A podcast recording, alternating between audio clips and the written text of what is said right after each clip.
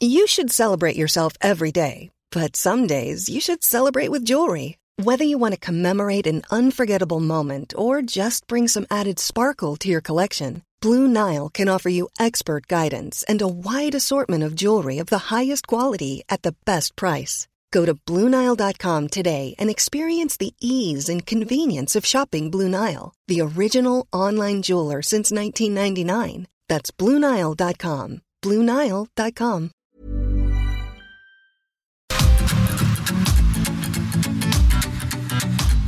GastroLab es un lugar donde cabemos todos. Aquí encontrarás historia, recetas, producto, materia prima, vinos y un sinfín de cosas que a todos interesa, ya que con cocina y vino se aprende en el camino. Déjate llevar por el chef Israel Arechiga a un mundo delicioso. GastroLab.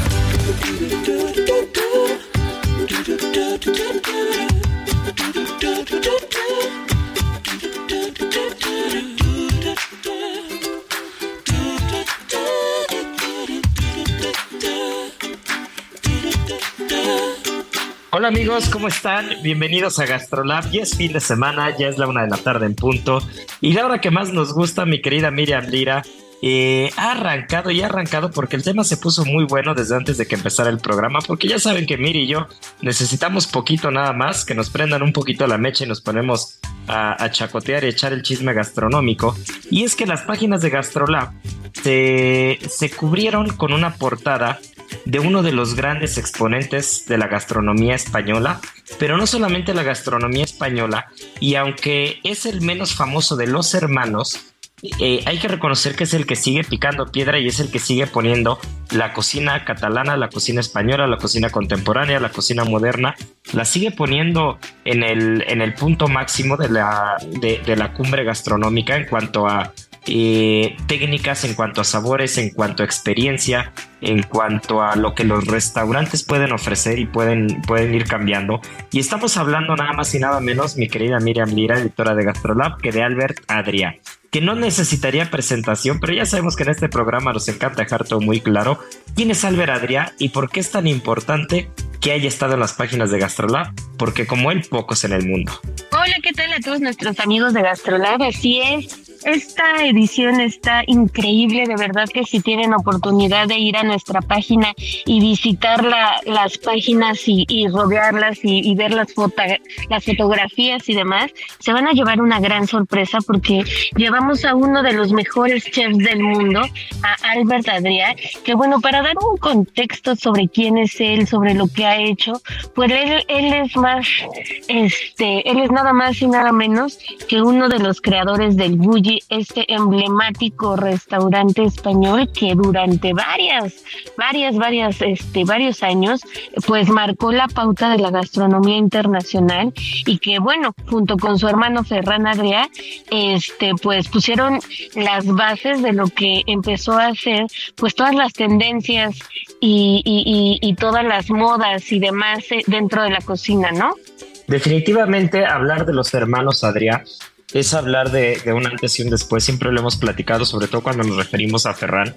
Pero quien ha estado, quien ha tenido oportunidad de pasar por la cocina del Bulli, que muchos mexicanos, más de los que se pueden imaginar, pero muchos mexicanos tuvieron la fortuna de pasar por esa cocina en Calamonjo y en Cataluña, en el Bulli, eh, se habrán dado cuenta que si bien Ferran siempre ha vivido y digo, y, lo puedo asegurar y lo puedo confirmar porque he tenido oportunidad de estar con él varios días, de platicar con él, de recibirlo en México. Eh, si bien Ferran parece que, vive en otra frecuencia, parece que, que, piensa de una manera diferente, parece que está aquí pero no está aquí, está en otro lado, su cabeza siempre está volando. Albert siempre lo ha respaldado en la cocina y en la parte de la repostería, en la parte dulce de, del bully, ya era muy claro ya era muy clara la tendencia, eh, ¿cómo decirlo? Esa, tendencia disruptiva que, proponía Albert Adria y que finalmente no, única, eh, no, solo se quedó en la parte dulce, sino que también eh, se fue extendiendo a todo el restaurante global y a pesar de que Ferran cuando cierra el Bulli decide ya no continuar en la operación de los restaurantes ni nada, el grupo El Barri, que es el grupo de ellos, pues sigue abierto. Y yo recuerdo que tuve hace años la oportunidad de ir a comer a uno de los restaurantes que ahora mismo ya está cerrado, el famoso Tickets, y fue el primer restaurante de Albert Adrià que lo puso realmente en el mapa y que le dio una personalidad ya totalmente alejada del hermano, ¿no? Ya desligada del bully, ya una personalidad propia, una voz propia, una cara propia y, la gastronomía de verdad que, que tenía, eh, yo lo recuerdo muy bien en, en Tickets, tenía una presencia y tenía un sentido el restaurante y tenía una característica muy particular que era como si estuvieras en un circo o en una feria y, y no dejaba nadie, no dejaba a nadie indiferente y por el contrario, creo que se llevó muchos aplausos durante muchos años. Después llegó la pandemia, a raíz de la pandemia cierra tickets, pero la, la cocina que practica Albert Adrián, la cocina de producto, la cocina de técnica y esa cocina en la que hace que en un solo plato te respete la materia prima, pero también la técnica y tengas una experiencia y te lleves un sentido diferente al momento de comer. Esa es una, esa es, esa es una mezcla que, que, con alguno de los Adrià puede ser infalible, ¿no? Y creo que es el caso con Albert. Completamente. Y fíjate que fue una entrevista súper, súper especial, porque sí nos adentramos mucho en lo que es el cocinero, nos alejamos también un poco de la figura del bully, que, bueno, durante años y años han pasado mucho tiempo y se sigue hablando de este restaurante, pero era muy importante para nosotros conocerlo en esta parte pues más personal, ¿no? Conocer cuáles son sus inspiraciones, sus razones, sus motivos y algo padrísimo que nos decía es que él como tú ya lo comentabas ahorita, ¿no? Él es chef y también es pastelero, pero que cuando él arrancó como Ferran ya tenía agarradísima esta parte como más este salada, digamos, o, muy metido como en la parte más, eh, no quiero decir formal del restaurante, pero pues sí como en la partida pues sagrada, eh, pues él decidió echar toda la carne al asador pues a la parte dulce y es ahí cuando se empieza a profesionalizar eh, en, los postres, en los pasteles, en toda esta parte. Y pues bueno, algo muy curioso que nos criticaba es que él, por ejemplo, no come nada de dulce. Entonces dice, yo la verdad es que me volví un gran experto, pero durante muchísimos años me sentí un completo hipócrita porque yo no comía dulce, ¿no? O no soy una persona que coma mucho dulce pero pues la misma necesidad de lo que queríamos en ese en ese momento pues me llevó a, a descubrir nuevos sabores, nuevas formas de crear y pues me especialicé en la partida este más más este, más dulce de los restaurantes o de ese restaurante muy en particular del Bulli y que después siguió este realizando con gran gran éxito, pero nos pareció muy muy interesante este que pudiera compartirnos esta cuestión que pues que a él no le gusta para nada el Y, creo que es, es, un hilo conductor que se, que se puede ir eh, escuchando y se puede ir leyendo en diferentes entrevistas con grandes cocineros. Eh, muchos de nosotros hemos decidido en algún momento pues decantarse por una o por otra por otra parte no son pocos los cocineros y la verdad yo siempre que conozco uno no sabes el respeto que, que, me, que me genera y, esa admiración que también me genera el, el, verlos, el conocerlos, cuando, cuando te encuentras con alguien que domina por completo la cocina salada y la cocina dulce, porque son incluso dos tempos diferentes, son, son dos estructuras diferentes y son dos formas eh, completamente opuestas de trabajar. No quiere decir que no puedan, que no puedan congeniar en algún punto, que no se puedan encontrar, pero tú ves la cabeza, tú platicas con un repostero de tiempo completo, un pastelero de tiempo completo, y después platicas con un cocinero que ninguno de los dos eh, se mete en la otra disciplina, y te darás cuenta que la manera en la que estructura, la manera en la que en la que definen un plato, la manera en la que establecen el menú, la manera en la que trabajan, en la que ordenan su área, en la que hacen eh, la parte administrativa también eh, detrás de la cocina dulce o la cocina salada, es totalmente diferente, ¿no? Entonces cuando eh, es como si usaras dos hemisferios diferentes del cerebro, ¿no? Entonces cuando encuentras a alguien que domina las dos cosas, pues te encuentras con un cocinero muy completo, ¿no? Y creo que ese es el caso de Albert, Ahora, hablando del restaurante, del restaurante Enigma, que es donde, pues donde se enfoca realmente la entrevista, yo tuve la fortuna de conocerlo cuando me lo mostraron, cuando me lo, cuando me lo enseñaron y me dieron un paseo dentro del restaurante de la cocina y sobre todo el I que está en la parte de atrás del restaurante, eh, estaban justo cerrados por vacaciones, pero estaba cerrado a público, pero aún así el restaurante seguía con el equipo de cocina y el equipo creativo trabajando para establecer el nuevo menú. Y recuerdo que, que Enigma, bueno, Tickets todavía estaba abierto, recuerdo que Enigma estaba en pañales, no tenía ni un año que había abierto y, desde el inicio era muy disruptivo porque me acuerdo que me platicaron que para entrar al restaurante no había una puerta y una recepción como en cualquier otro lugar. Te daban un código en el momento que hacías la reserva, llegabas eh, a este barrio y le llaman el barrio porque en un solo barrio como de una de, de, una manzana cuadrada tienen todos los restaurantes ellos, ¿no? Tanto Pacta, tanto Tickets en ese momento como Enigma, eh, la Bermutería que también es espectacular, todos los restaurantes que tienen también un gran cocinero mexicano, Paco Méndez, que andaba ahí en Hoja Santa, que tienen una estrella Michelin, eh, eh, todo está como muy, todo está como muy cercano, ¿no? Y a diferencia del resto de los restaurantes en los que tú entrabas y, y había una recepción, ahí llegabas a un edificio, me acuerdo muy bien, metías el código y una vez que metías el código entrabas al edificio.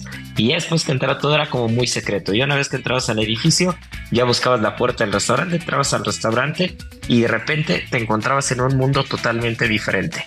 Que si le echaron ojo a, a las páginas de GastroLab, igual y no son las fotos principales, pero van a ver una foto pequeña de la cocina. Y la cocina se alcanzará a ver un poquito el techo y el techo simula las nubes, simula estar en el cielo. Entonces tú tienes eh, un techo que son nubes, el restaurante es entre gris y plata por completo y tú vas comiendo y vas, vas pasando por las diferentes áreas del restaurante y conforme vas cubriendo, digamos, ciertas, ciertos hitos del menú, vas avanzando en el restaurante hasta que llegas a la parte caliente o a la parte dulce, ¿no? En Tickets, por ejemplo, era muy curioso que tú comías en el restaurante y después a la hora del postre te llevaban a una sala diferente donde lo que era muy famoso de ese restaurante era el techo lleno de frambuesas y de fresas, ¿no? Entonces el techo estaba lleno de fresas, de, fresas de, decoración, pero unas fresas preciosas, que si mal no recuerdo se las hace eh, un gran artesano valenciano que, que, tiene un taller llamado el Taller de Piñero, y el Taller de Piñero hace los platos, los platos más locos los platos más conceptuales, o los elementos decorativos más conceptuales de la mayoría de los restaurantes de estrella Michelin en España. Entonces, eh, este taller les hace el techo, que son caramelos, son frambuesas, son fresas, y tú ahí comías la parte dulce, ¿no? Y ahí, y entendías por completo los alcances que tenía Albert Adrià como repostero. Pero bueno, ahora en Enigma, pues te puedes dar cuenta de todo lo que, de todo lo que ha avanzado en cuanto a la cocina salada se refiere. Y Enigma no, no tengo la menor duda que será muy pronto uno de los restaurantes referentes de Cataluña, de España y, a nivel mundial, ¿no? Porque lo que hacen los hermanos Adrià realmente tiene algún sentido, creo yo. Sí, qué fantástico esto que dices porque da todo el sentido de la experiencia en el restaurante, ¿no? Y que los hermanos Adrià pues tienen todo el expertise y justamente nos comentaron el chef que, que, en el misma lo que ellos han buscado hacer es pues transmitirle a la gente los 35 años de experiencia que él tiene en la cocina. Él nos contaba que empezó a los 16, actualmente tiene 53 años y pues que no es más que compartir el conocimiento que tiene, el bagaje que ha podido pues adquirir en sus viajes en España, con compañeros cocineros, con los mismos compañeros que tiene dentro del restaurante y pues bueno, que ahora mismo su principal función es transmitir tradición e innovación, ¿no? Y que todo vaya siempre en beneficio del producto. Y por eso nos contaba que pues bueno, la, la cocina no es más que, que ser estacional, que ser cambiante, que ser innovadora y pues no buscan encontrar el hilo negro, ¿no? Ahora mismo en este restaurante, sino hacerlo de una manera perfecta. Y otra cosa importantísima que nos decía y es que ya se siente cansado. Digo, él tiene 53 años, yo diría que es todavía un chicuelo muy joven, pero el chef dice que ya está cansadísimo, que ya le quedan pocas fuerzas, lo cual nos sorprendió muchísimo cuando lo dijo, porque dijimos, ¿cómo? Pues 53 años son los nuevos 43, digamos, ¿no? Pero nos dijo que a él le quedará este, ya eh, tiempo en la cocina máximo unos 10 años que ya de ahí eh, pasará la batuta a todos los cocineros que lo han acompañado, algunos de ellos, algunos de ellos por más de 20 años, y pues le dejará pues algunos de sus proyectos más importantes. ¿Cómo la ves? Mira, eh, el, el, tiempo en la cocina y en los restaurantes siempre lo he platicado. Lo he platicado, por ejemplo, por ejemplo con Alejandro, el jefe de sala en Serum Miami.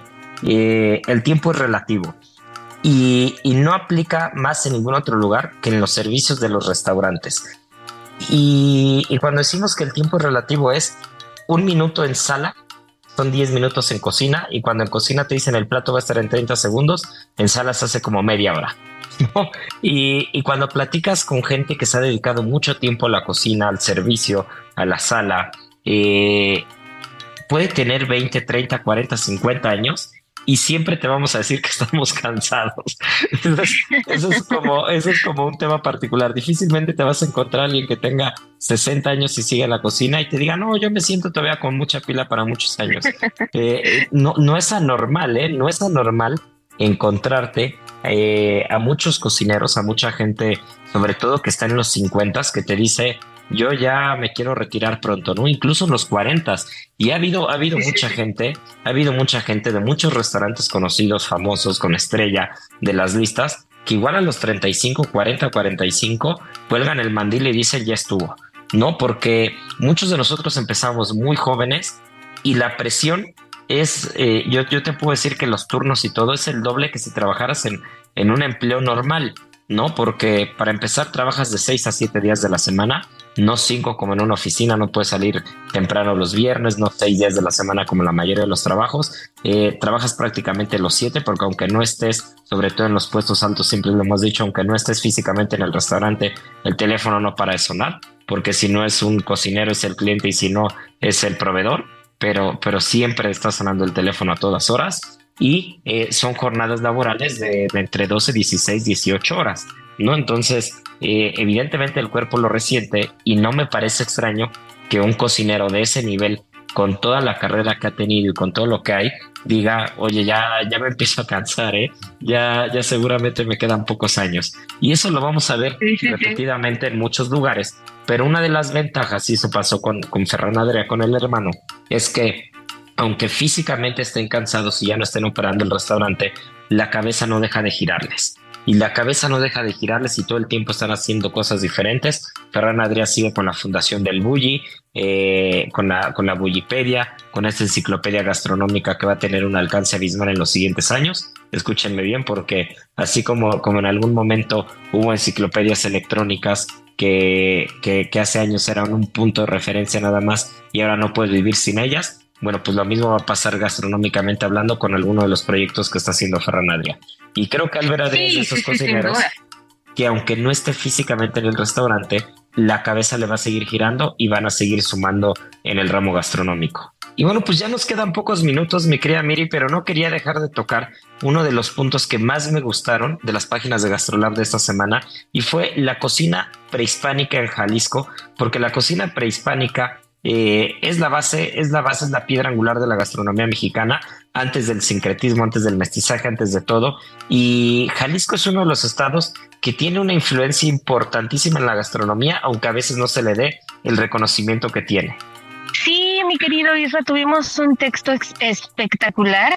Este, no saben, la, la, investigadora, este, periodista también gastronómica, cocinera también, Maru Toledo, nos habló de los orígenes de esta, de esta gastronomía prehispánica y pues muchos fueron los descubrimientos que ella hizo. Ella ya lleva más de 30 libros escritos sobre diversos temas y este ha sido uno de los más importantes porque se adentró dentro de pues los municipios que hay en Jalisco para darse cuenta que en el justamente en el municipio de Magdalena, pues se encuentran como las bases de lo que pudo ser eh, el inicio de la cocina prehispánica en Jalisco. Y pues es padrísimo leer en, en, estas, en, esta, en esta investigación que hizo, pues toda la exploración que hizo a profundidad, con toda la gente que platicó, cómo de boca en boca fue investigando pues aquellas recetas, rastreando, este, yendo a zonas arqueológicas, buscando en libros antiquísimos y pues yendo a dar poco a poco con esta, este conocimiento que, que la verdad que se había estado perdiendo muchísimo por la simple y sencilla razón, pues de que eh, en su momento pues no había quien eh, documentara la parte gastronómica, ¿no? Porque sí estamos muy acostumbrados a que en este tipo de culturas pues se hable de la política, se hable de la religión, se hable de la astronomía, pero muchas veces la parte gastronómica queda un poquito rezagada, pero hay muchos tintes dentro de estos escritos políticos, religiosos y demás que van dando algunas pistas y esta gran investigadora pues se adentró a ello y pues fue haciendo toda una investigación enorme en donde se preguntó, por ejemplo, qué métodos usaban para preparar los alimentos, si utilizaban insectos, este, si hacía, si era posible que utilizaran aceite para cocinar, por ejemplo, si tenían crianza de animales. Y pues con base en estas preguntas que pueden ser pues muy básicas y muy curiosas, pues a través de ellas fue descubriendo pues todo este conocimiento y pues dándole a la clave de que pues ahí surgió en ese municipio de Magdalena la cocina prehispánica en Jalisco y de ahí se fue extendiendo por todo el país. Pues habrá que echarle un ojo, habrá que echarle un ojo a Cocina y Vida, los ancestros del Valle en Magdalena, que es como se llama justo el libro de Maru Toledo.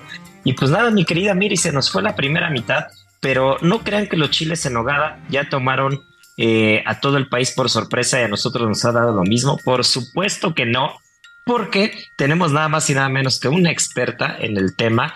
Eh, cocina de, veras, cocina poblana, cocina de producto de tradición.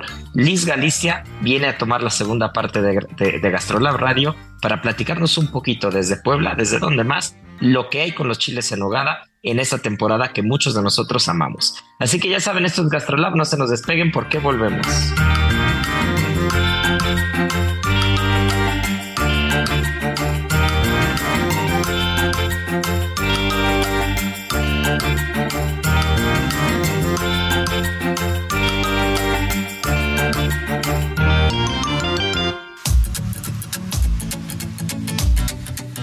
Gastrolab, el lugar donde cabemos todos.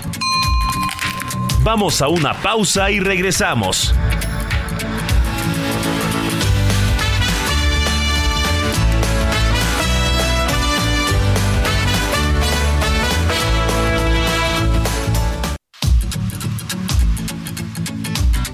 Gastrolab, el lugar donde cabemos todos. Estamos de regreso.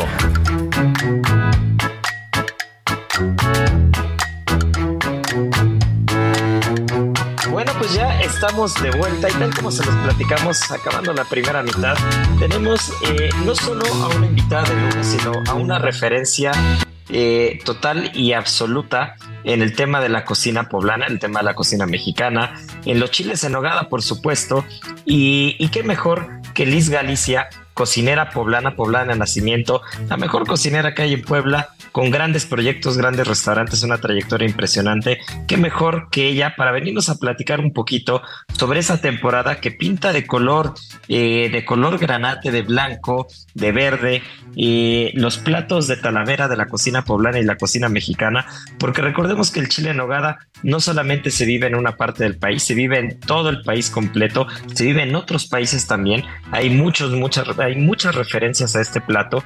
Y, bueno, pues mi querida Liz, muchas gracias por aceptar eh, el llamado de Miriam Lira. Gracias por aceptar eh, esta entrevista con nosotros en Gastrolab Radio.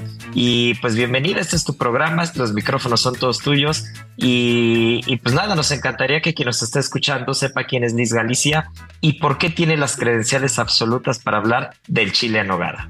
Hola, ¿qué tal? ¿Cómo están todos? Qué gusto estar hoy compartiendo con ustedes.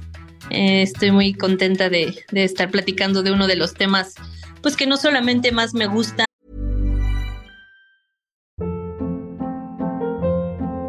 Hold up. What was that? Boring. No flavor. That was as bad as those leftovers you ate all week. Kiki Palmer here, and it's time to say hello to something fresh and guilt-free. Hello Fresh. Jazz up dinner with pecan-crusted chicken or garlic butter shrimp scampi. Now that's music to my mouth. Hello Fresh. Let's get this dinner party started. Discover all the delicious possibilities at hellofresh.com. y me apasionan, sino que del, del cual creo soy, he sido reconocida por mi trabajo en torno al, al, tema de chiles en hogada. Entonces, pues me encanta platicar de, de este tema. Me presento rapidísimo para quienes no me conocen. Ahorita me preguntabas, yo soy Liz Galicia, soy chef poblana, 100% poblana. Eh, tengo 15 años de trayectoria, estudié gastronomía aquí en Puebla, eh, pues de familias tanto materna como paterna cocineras tradicionales y pues he dedicado toda mi carrera a hacer cocina poblana y uno de los platos que creo que más me caracterizan hasta, hasta la fecha pues es, pues es justamente del que estamos hablando el día de hoy, los chiles en nogada. Ahora, dime una cosa, Liz. Eh, vamos a empezar porque la polémica es parte fundamental de este programa. Nos encanta siempre entrar, este, entrar en rollos. En Chile es capeado sin capear. Sácanos de la duda. ¿Qué mejor que tú para poner orden en ese tema? Entrando ya con la, con la polémica, Chef Israel, qué bárbaro, ¿eh? En lugar de con la historia, de lleno a la polémica. Justo lo que dices, Israel, la verdad es que es, es el debate de cada año. Nosotros los poblanos, la verdad es que nunca lo debatimos porque tenemos la firme convicción de que es capeado. No solamente porque es la tradición que hemos seguido durante toda nuestra vida, nosotros, en mi caso, mi mamá, mi abuela y para atrás, todos siempre lo han hecho capeado. Aquí en cualquier casa donde tú vas a comer chiles en hogar, te lo van a servir capeado, no te van a preguntar. O sea, no es, no es opción. Este, incluso en los restaurantes ya hay la opción de sin capear, pero lo tradicional aquí es capeado.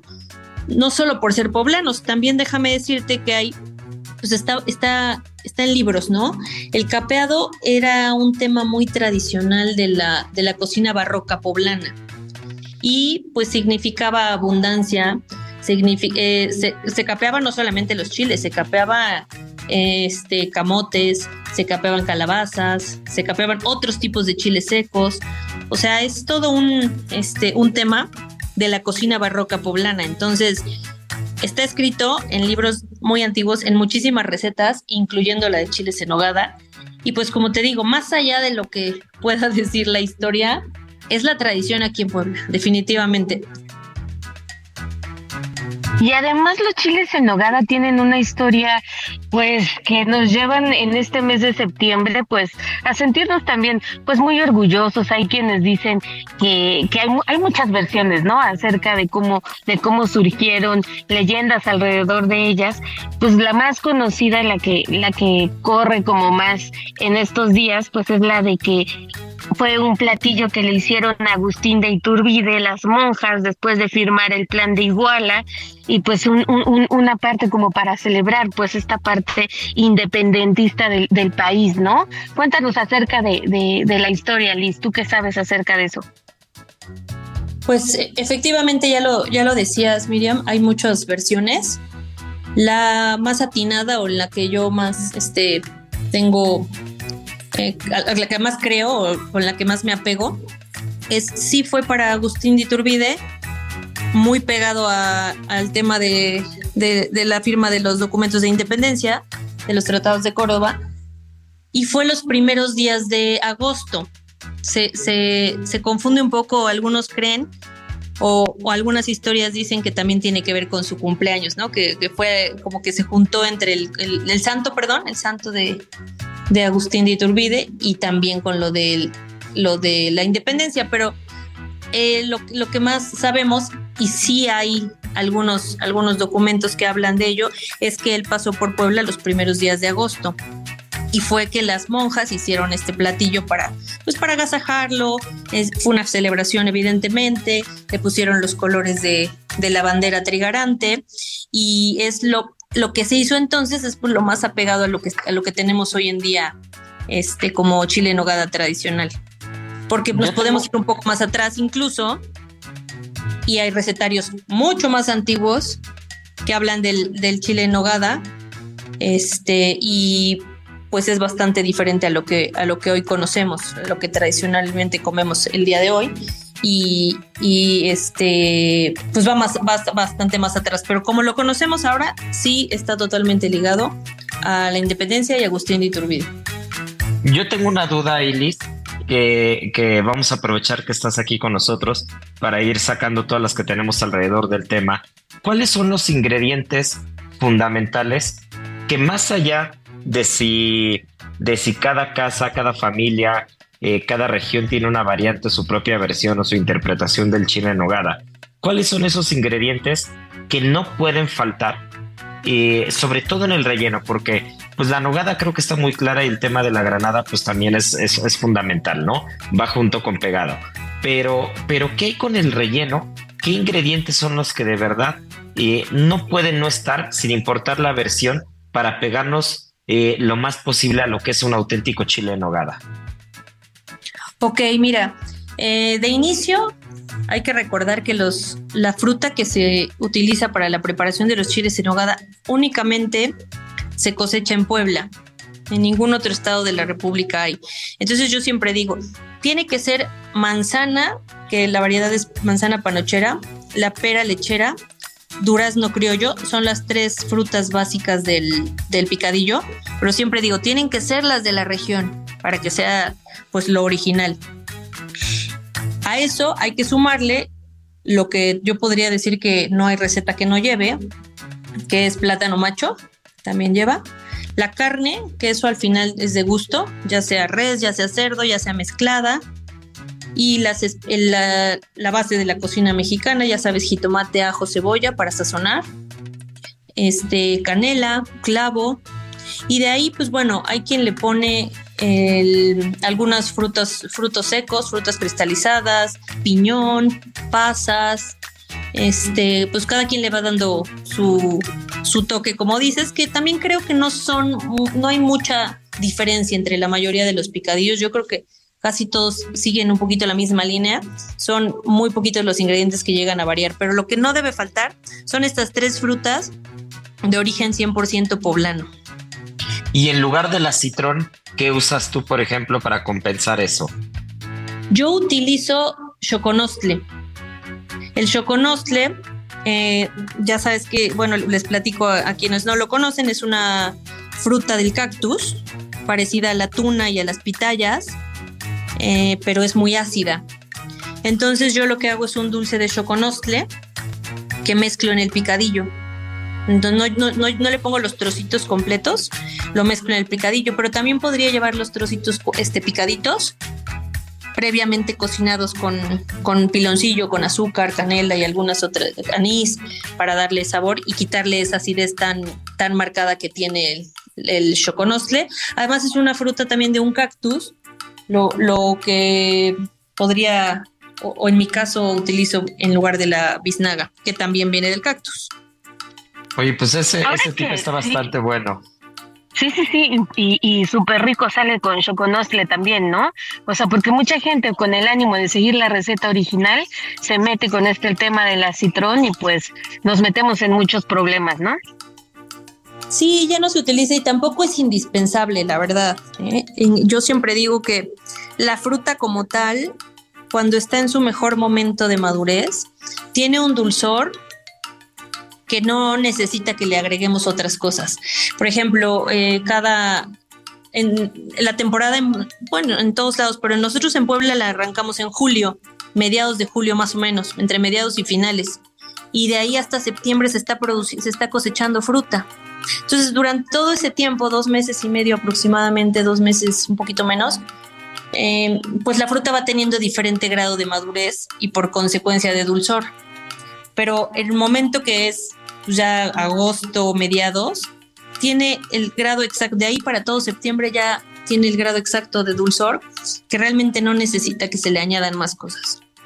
Claro. Dicen algunos que hay como tres momentos en los que se deben probar los chiles en nogada. ¿Tú estás de acuerdo? Como muy al principio de la temporada, que la fruta está como más tiernita, a mediados y a finales como, digamos, para conocer como toda la maduración del chile, pero no sé cómo tú lo veas. Yo soy de la idea que se debe comer cuando la fruta ya esté madura.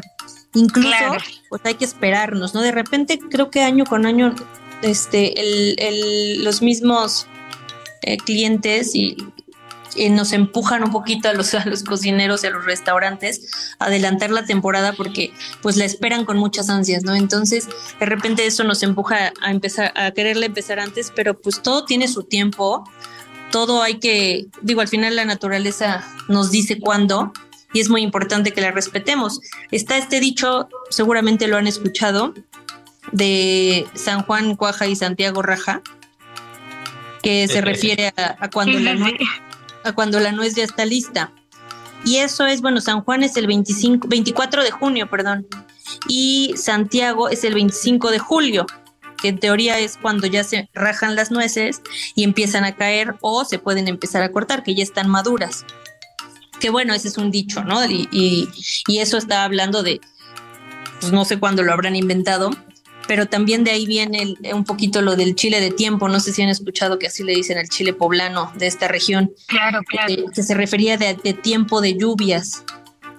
Que obviamente, pues año con año y nuestro calentamiento global y las formas en que hemos este, tratado a nuestro planeta, pues han ido, han ido cambiando los tiempos y no están específicamente eh, apegados a estas fechas, pero bueno, se vuelven también este, aproximadas. Y creo, creo que, el chile en tiene una ventaja en cuanto a temporalidad por, por la fruta, justo por lo que mencionas, ¿no? Por esta manzana panochera, por esta pera lechera, por este durazno criollo, que, que esa ventaja y de, la, de que la temporalidad está muy marcada, evita que el chile se esté vendiendo todo el año, ¿no? Porque puede pasar lo que pasa con el pan de muerto, que de repente estás en julio y ya encuentras pan de muerto en todos lados. Y si bien es porque los ingredientes pues los puedes encontrar prácticamente todo el año, pues a veces la tradición o lo rico de la tradición es esperar eh, esperar los tiempos para cada cosa, ir disfrutando la temporalidad, ir disfrutando eh, la temporada del chile de nogada y después del pan de muerto, después la rosca de reyes y los tamalitos y, o sea, como que, esa espera eh, a, veces por esa vorágine en la que en la que estamos sumergidos en las grandes ciudades y, con el trabajo y las camutizas en los restaurantes y todo, a veces no te das el tiempo y, y ese tiempo, esa espera hace que la percepción final de un plato o de la experiencia a veces mejore. ¿no? Y cuando lo has probado tantas veces o cuando ya lo ves en todos lados todo el tiempo, pues igual y ya pierde como el encanto la receta. Y yo creo que esa es de las ventajas que tiene la temporalidad y que el producto, como nos lo decías, al menos esos tres, tienen que venir sí o sí del estado de Puebla. Y también te quiero preguntar alguna cosa en relación a tus nuevos proyectos. ¿Qué hay con Salón Mezcali y qué hay con Miel Agave? ¿Tienes chiles en hogada ahí? Sí, en ambos, en, ambos lugares este, ofrecemos los chiles en hogada. Salón Mezcali, bueno, los dos están en el centro histórico, aquí en Puebla. Salón Mezcali estamos en el Hotel Cartesiano, en la 3 Oriente 610. Y Miel de Agave estamos en la 7 Poniente 110. Estamos muy cerquita, de hecho. En ambos ofrecemos los, los chiles en hogada como les platicaba, capeados, es que es lo tradicional, es como lo servimos, sin embargo, en ambos tenemos la opción sin capear, porque pues al final yo siempre digo que cada quien puede disfrutar pues como más le guste. Si la tradición viene así, pues no estamos peleados tampoco con el gusto. Entonces también los podemos pedir sin capear. Tenemos la opción vegetariana y también la opción vegana, en donde no hay nada de origen animal, ni siquiera utilizamos lácteos para, para la nogada. Y este, en ambas eh, estaremos hasta todo el mes de septiembre, hasta el 30 de septiembre. Y la otra alternativa para quien nos escucha en la Ciudad de México es como ya es el, tercer año que estamos este, haciendo esto. Empezamos 2020. Eh, estamos mandando los días sábado pedidos a la Ciudad de México. Y esto va a ser durante, bueno, llevamos todo el mes de agosto y van a ser todos los sábados de septiembre todavía. Pues mira, tenemos la fortuna de que nos escuchan en gran parte del país o casi todo el país pero eh, quien nos está escuchando tanto en Puebla como en la Ciudad de México, pues no hay pretexto para, para no echarse un chile, un chile nogada de veras como Dios manda con los ingredientes que tienen que ser. Y pues ya nos lo dijo Liz, puedes escoger entre capeados y capear vegetariano, vegano, como tú quieras, pero si quieren probar el auténtico chile nogada, lo vamos a probar capeado, que no mi miri. Sí, la verdad es que sí, y no se pierdan de verdad la oportunidad de probar las delicias que prepara Liz Galicia porque no se van a arrepentir, vale muchísimo la pena que aunque estén en Ciudad de México y lo pidan aquí, pues lo tengan en su casa, que hagan una buena comida entre, entre familia, entre amigos, y pues si se pueden lanzar a Puebla, pues qué mejor, porque allá los va a consentir de una manera espectacular, porque la chef Liz es, es acogedora, es linda, es amable, y bueno, sus chiles en nogada de verdad que son los mejores que hay en toda la República Mexicana, no lo decimos nosotros, lo dice todo el mundo. y pues a mí me gustaría hacerle una última pregunta a la chef, y es, ¿Quién te enseñó a hacer estos chiles en nogada? Y si tienes alguna historia ahí un poco este de cariño que te, que te apapache el corazón en torno a ellos. Mira, es una receta que se ha hecho en mi familia desde que yo recuerdo, tanto en casa de, de mi abuela, la mamá de mi papá, como la mamá de mi, de, mi de mi mamá. Después mi mamá también los hacía. Con ellas con ambas, tanto con las abuelas como la, con las mamás, y esto es algo que es muy familiar, que seguro muchos lo han vivido, es este, desde chiquitos los niños estar ayudando a pelar nuez para hacer la, la nogada. Entonces, de alguna manera te involucras, ¿no? Es, es una cosa que involucra a la familia, es, es como una fiesta, ¿sabes? el preparar chiles en nogada, porque además cuando preparas en casa, no preparas pues, para cuatro, ni para seis, ni para ocho, ¿no? Como, como cuando vas a un restaurante y comes cuatro personas. Normalmente cuando se hace chile en nogada es porque pues hay que hacer para toda la familia y para los vecinos y para los compadres y para, y para todos. Entonces desde la preparación es una fiesta, la cual yo recuerdo desde casa de mi abuela, después en mi casa, eh, y actualmente pues lo hacemos en los restaurantes y todos participamos. La verdad no es un trabajo de una persona, es un trabajo pues muy elaborado en donde todos participamos que nos une como familia, como, como cocineros, como restaurante. Y, la verdad es que es muy bonito, yo tengo mucho ese recuerdo. Eh, para mí esta temporada significa una fiesta, de verdad. Eh, yo la disfruto muchísimo. Y, y, pues nada, ¿no? Invitarlos a que, como ya decían ustedes, pues que hagan un pedido si no están en Puebla, porque además también podemos mandar a otros estados de la República, o bien pues si tienen la oportunidad, vénganse a probar. No hay como comer un chile en nogada en Puebla. Pues ya dijiste, mi querida Liz, ya dijiste, así será. Y pues nada, te queremos mandar un fuerte abrazo, un fuerte abrazo hasta Puebla. Eh, muchas felicidades por lo que llevas haciendo durante estos 15 años de trayectoria. Eh, producción nos acaba de confirmar que nos va a invitar a Puebla a todos muy pronto antes de que acabe la temporada. Eso.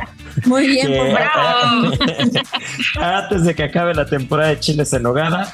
Y, pues nada, mi querida Liz, gracias por, por aceptar esta entrevista. Eh, te dejamos porque sabemos que, que, andas corriendo, que tienes mucho que hacer fin de semana, pero bueno, gracias por, por estar con nosotros en Gastrolab. Y eh, pues no sé si quieras dar un último, eh, una, una, una despedida a quien nos está escuchando y una última invitación para que te vayan a ver. Muchas gracias a todos los que nos están escuchando. Gracias Miriam, gracias Isra por el, por el tiempo, por permitirme compartir un poquito de lo que estamos haciendo aquí. Les voy a nada más a compartir un, teléfono en donde pueden hacer los pedidos o donde les pueden dar más información de lo que hemos platicado en torno a, a la venta de chiles tanto en Puebla como en la Ciudad de México, que es 2224 96 7875. Ahí les pueden dar cualquier información o incluso tomar pedidos. Y pues eh, también les dejo mi, Instagram para que pues me sigan o bien también este, puedan tener cualquier tipo de información acerca de lo que estamos haciendo tanto en Salón Mezcali como en Miel de Agave. Está muy fácil, es arroba Liz con Z guion bajo Galicia. Y pues gracias nuevamente, los esperamos en Puebla. Pues ya estamos, así será. Muchas gracias Liz. Y pues nada, mi querida Miri, nosotros nos esperamos tantito porque tenemos la adivinanza de la semana y ya se nos fue el programa, pero como, como una agüita de Jamaica para acompañar un buen chile en nogada.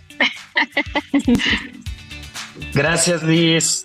Gracias, hasta Muchas gracias, chef. Cuídate mucho, besitos. Bye. Nos damos un abrazo. Gracias. Bye, bye, abrazos. Bye.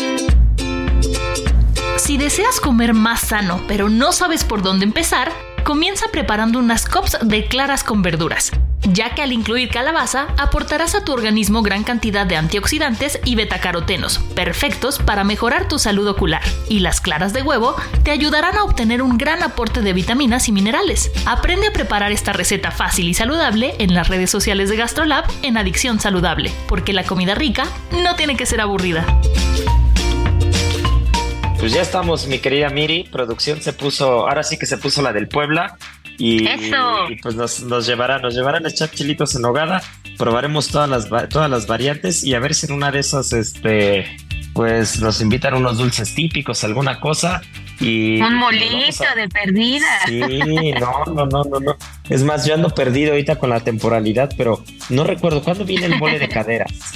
Ya para octubre. Ya para octubre, ¿verdad? Entonces, a ver Sí, si en sí, una de sí, esas claro. empatamos la última temporada, la última semanita de chiles en nogada con la primera de mole de caderas.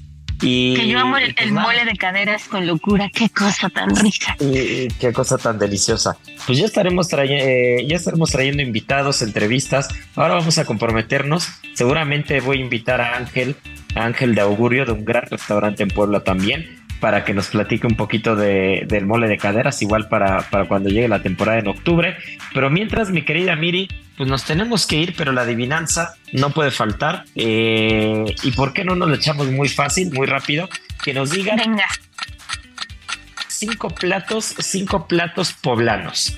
Cinco No, platos está 100% facilísimo. poblanos, Sí, sí, sí. pero ojo, no pueden decir ni mole de caderas ni chiles en nogada, porque eso ya lo dijimos. Y no me vayan a salir con que mole poblano, así de Mole poblano, ese- sí, nah, otro, otro. eso- esos tres no, esos tres no, pero que nos digan tres platos o bebidas 100%, pobla, 100% poblanos.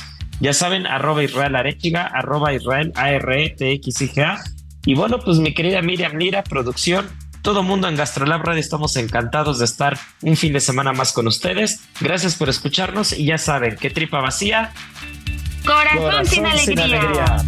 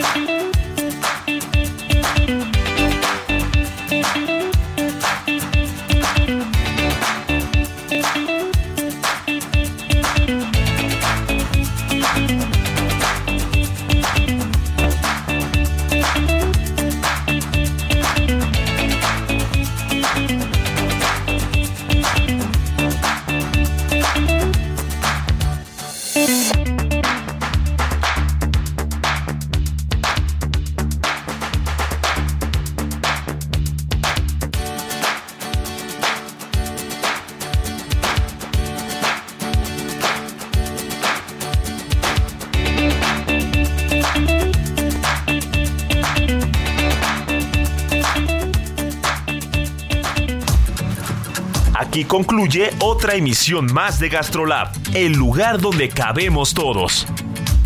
Déjate llevar por el chef Israel Arechiga a un mundo delicioso. Una emisión de Heraldo Media Group. GastroLab.